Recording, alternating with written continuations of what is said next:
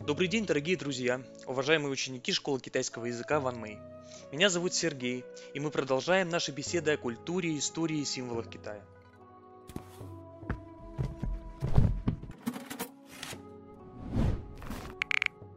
В прошлом выпуске мы, как вы помните, обсудили историю Великого Шелкового Пути.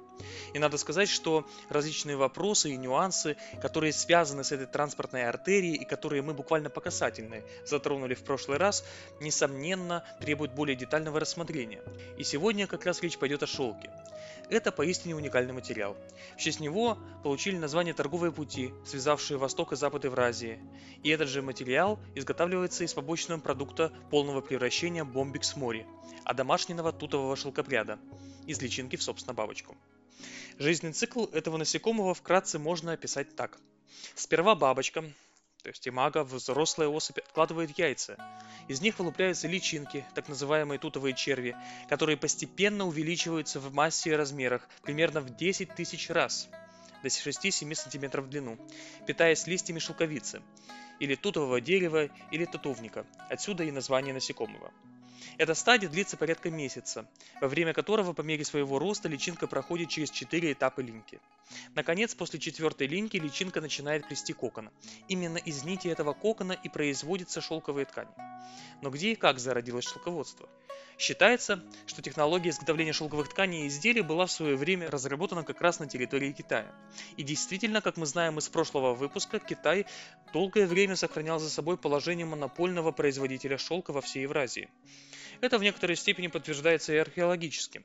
Но прежде чем говорить об археологии, напомним, что в исследованиях истории Китая традиционно выделяют династический период, который начинается с полулегендарной династии Ся и заканчивается династией Цин, павший во время, как вы помните, Синьхайской революции в 20 веке, и огромный доисторический или додинастический период, который очень условно, с большими оговорками, длился с двух с лишним миллионов лет назад – датировка древнейших остатков жизнедеятельности и останков человекообразных существ, тому свидетельство, по, опять же, условно 1300 год до нашей эры, когда появляются первые регулярные письменные исторические источники по истории Китая. Последние 5-8 тысяч лет из этого доисторического периода принято разделять на археологические культуры – так вот, на территории распространения одной из этих культур, а именно культуры Яншао, эта культура находилась в среднем течении реки Хуанхэ, а, был найден с датировкой 4-3 тысячи лет до нашей эры кокон уже одомашненного тутового шелкопряда,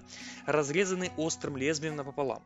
Кроме того, на востоке Китая с датировкой 4000 лет до нашей эры были найдены остатки примитивного ткацкого станка, относящегося к культуре Хэмуду. Сами по себе эти находки говорят о том, что уже в те далекие времена люди имели представление, для чего могут использоваться коконы тутового шелкопряда. Однако эти находки все-таки единичные и свидетельствуют скорее об условиях для существования культуры шелководства, нежели о ее реальном существовании как таковом. Более убедительными в этом отношении выглядят фрагменты шелковой ткани от 3630 года до нашей эры, относящиеся к культуре Яншао. Фрагменты шелковой ткани с датировкой 2700 а, лет до нашей эры, относящиеся к культуре Лянджу. Эта культура располагалась в дельте реки Янзы. А также куски шелка, найденные в царских гробницах династии Шан. А династия Шан – это уже, собственно, династический период истории Китая, то есть вторая половина второго тысячелетия до нашей эры. Однако по сей день науке доподлинно неизвестно, несмотря на многочисленные древние находки, зародилось ли шелководство действительно в Китае. Дело в том, что выше мы говорили об изготовлении шелковых тканей именно из нити, выделяемых из предельных желез личинки одомашненного тутового шелкопряда. Эти железы, кстати, на момент э, начала плетения кокона дают 25% массы гусеницы, что весьма значительно. Однако из той же э, археологии мы знаем о культурах изготовления тканей из коконов других диких шелкопрядов. И здесь главным конкурентом Китая в исторической гонке за пальму первенств, конечно же, является Пакистан и Индия, на территории которых была обнаружена э, целая подборка фрагментов шелка возрастом 5-5,5 тысяч лет. И эти куски шелка относились к так называемой арабской цивилизации или цивилизации долины Инда. Кроме того, изделия из дикого шелка с датировкой тысячи лет до нашей эры были обнаружены в одной из гробниц долины Царей в Египте. Наконец, существование шелковых тканей известно из древнегреческой поэмы «Одиссея», автор которой Гомер, как вы помните, жил он примерно в 8-7 веке э, до нашей эры и описывал события еще более ранних эпох, описывает ткань, максимально напоминающую шелк.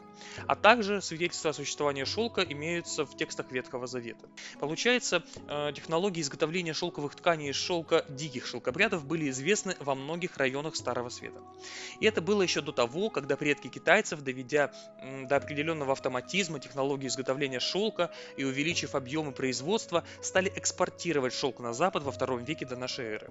Любопытно, что некоторые из сортов дикого шелка производятся по сей день, правда, фабричным способом. Например, стоит упомянуть золотистый шелк Муга из восточного индийского штата Ассам. Этот штат, кстати, весьма примечателен для наших бесед тем, что часть территории, северной территории этого штата оспариваются э, Китаем с точки зрения их принадлежности к Индии. Но об этом мы поговорим с вами как-нибудь в другой раз. А пока отметим для себя то, что этот шелк Муга не только не изнашивается от времени и после стирки, но и наоборот становится только лучше, а пятна на нем не образуются, что на него не пролей. Однако это не умаляет вклада Китая. Да, действительно, до сих пор возделываются и дикие сорта шелка. Но проблема в том, что использование коконов дикого шелкопряда в древности, когда не было столь высокой степени автоматизации производства, во-первых, не позволяло запустить массовое производство шелка, а во-вторых, усложняло изготовление тонких и изящных тканей. Дело в том, что коконы дикого шелкопряда собирались после вылупления бабочки, то есть поврежденные как минимум одному из концов, что препятствовало получению дан... длинной шелковой нити. Технология же, выработанная в Китае, предполагает умерщвление куколок путем обработки коконов паром или погружения в кипящую воду до того, как бабочки начали вылупляться из кокона. Это позволяет сохранить коконы в целости и получить с каждого вплоть до 3 километров нити. Из них, впрочем, для производства шелка пригодны только 300-900 метров. Конечно, это, наверное, не самый гуманный способ обращения с насекомыми. Неспроста один из величайших гуманистов 20 века, Махатма Ганди, выступал за полный отказ от использования шелка и переход к хлопковым тканям.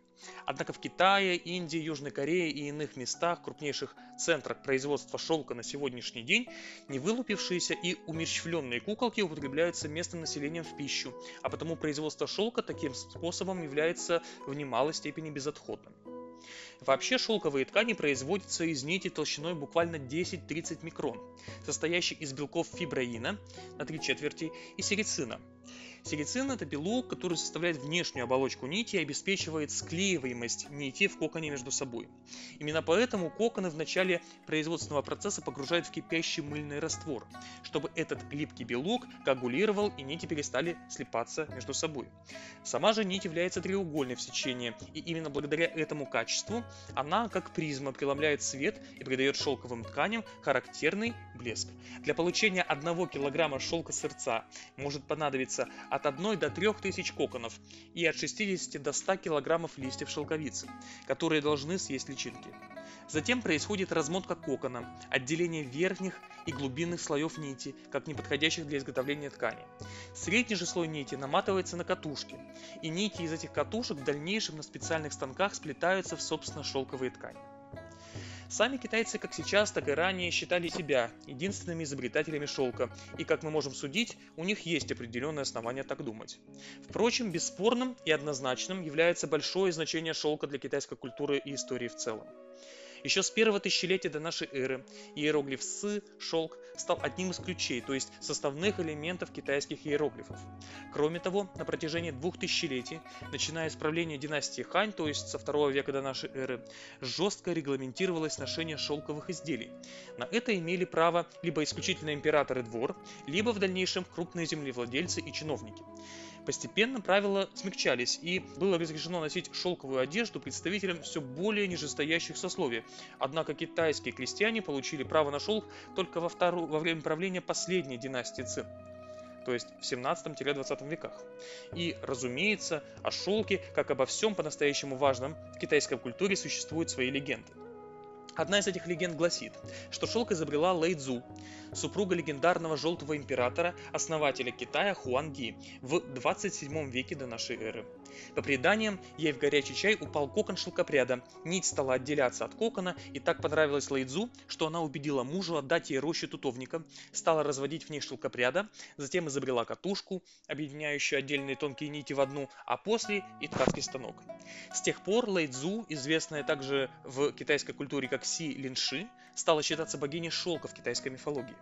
Согласно второму же преданию, которое подтверждается археологически на основе письменных источников, распространению китайских шелковых изделий, а вместе с ними и технологии изготовления шелка, предшествовало проникновение тутового шелкопряда в Хатан, государство к западу от Ханьского Китая на южной границе пустыни Такламакан. По легенде, царь Хатана как-то раз решил свататься к китайской принцессе, но та не хотела уезжать в далекую от нее страну, не имея возможности изготавливать и носить любимые ею шелковые ткани. Тогда один китайский советник сказал принцессе нарушить многовековой запрет и в тайне провести в прическе э, яйца тутового шелкопряда в Хатан, что и, в общем-то, было сделано. Так шелководство на китайский манер появилось в Хатане, затем оттуда переместилось в Индию, потом через Ближний Восток стало известно в Византии и Средиземноморье, и далее, после эпохи крестовых походов, и в Западной Европе.